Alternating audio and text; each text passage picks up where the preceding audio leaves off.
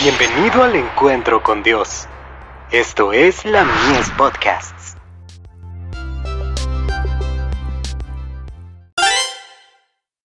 Hijos e hijas de Dios. Las lecciones de la naturaleza. Y por el vestido, ¿por qué os afanáis? Considerad los lirios del campo, cómo crecen, no trabajan ni hilan. Mateo 6, verso 28. Las ciencias naturales son el almacén de Dios, del cual cada alumno de la escuela de Cristo puede obtener algo. La manera de obrar de Dios en el ámbito de la naturaleza, y los misterios relacionados con su actitud hacia los hombres, son un tesoro del cual todos podemos obtener algo. Manuscrito 95. 1898. Las flores del campo, en su interminable variedad, siempre sirven para deleitar a los hijos de los hombres. Dios mismo nutre cada raíz, para que pueda expresar su amor a todos los que quieran ser suavizados y subyugados por las obras de sus manos. No necesitamos de ostentación artificial. El amor de Dios está manifestado en las cosas hermosas de su creación. Carta 84. 1900.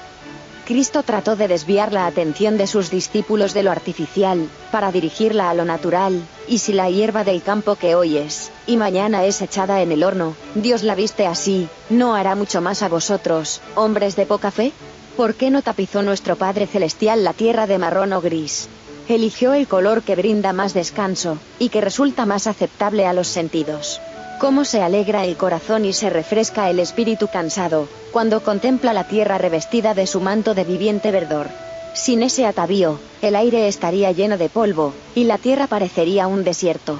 Cada brizna de pasto, cada pimpollo que se abre, y cada flor en su esplendor, es una señal del amor de Dios, y debiera enseñarnos una lección de fe y confianza en Él. De Review Angeral.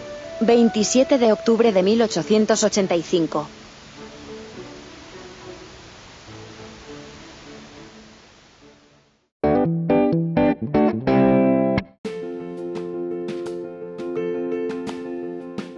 Visítanos en www.ministeriolamies.org para más contenido. Dios te bendiga.